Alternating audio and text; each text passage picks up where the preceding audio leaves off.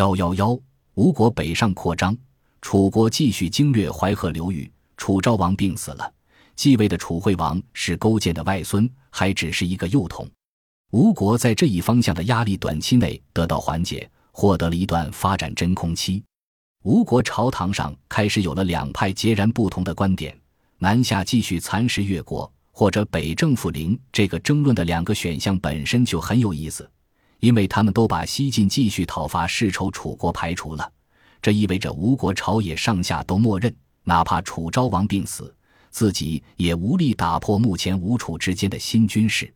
这时出现据一个看似天赐良机的巨大诱惑：统治齐国大半个世纪的君主。夫差曾经的老丈人齐景公病死了，朱大夫发起政变，齐景公指定的继承人被杀，齐国陷入内乱。从夫差的视角来看，齐国的乱局简直是上天赐给他的礼物，所以他决定立刻带兵北上，在北方拓展领土，来打破自己的战略困局。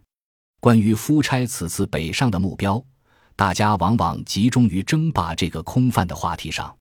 实际上，夫差北上既不是为了虚无缥缈的霸主之名，也不是因为单纯的好战，而是与战国中后期北进的楚国一样，看上了宋、鲁、四上小国们的财富和地盘。这些诸侯军事力量相对薄弱，但是有雄厚的经济实力。司马迁在《史记》或之列传里所列举的为数不多的地方商业都会中，宋国就占据了三个。包括战国时代最知名的商业中心陶邑，这些地方之所以能作为独立势力存在很久，很大程度是因为他们处于齐、晋、楚三国中间的位置。现在吴国北上，晋国名义上与吴国是盟友，自然明面上不会为难吴国。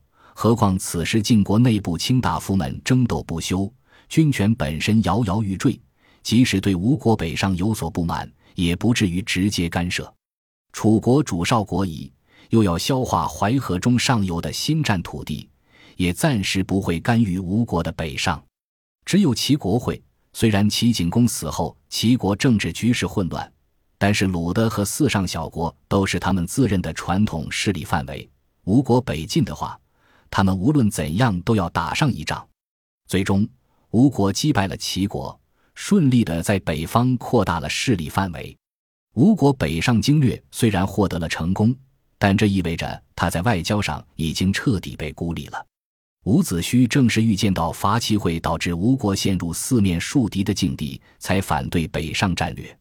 楚国此时已经度过了权力交接的真空期，辅政班子齐心协力，继续楚昭王时代在淮河逐步推进的路线。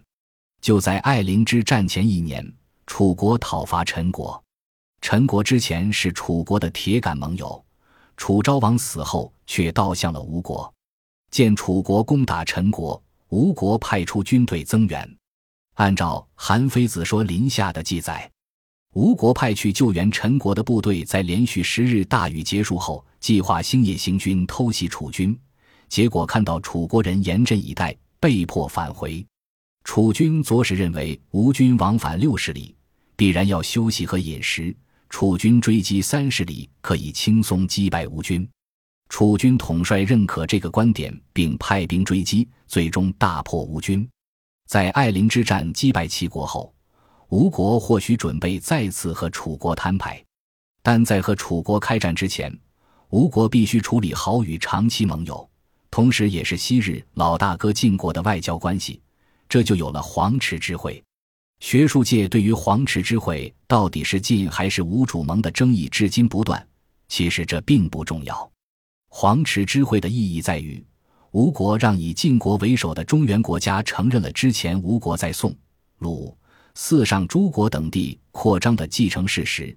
吴国和晋国实现谅解，并保持双方名义上的盟友地位，稳固了和中原各国外交关系的夫差。下一个目标就是对付此时正在准备灭亡陈国的楚国。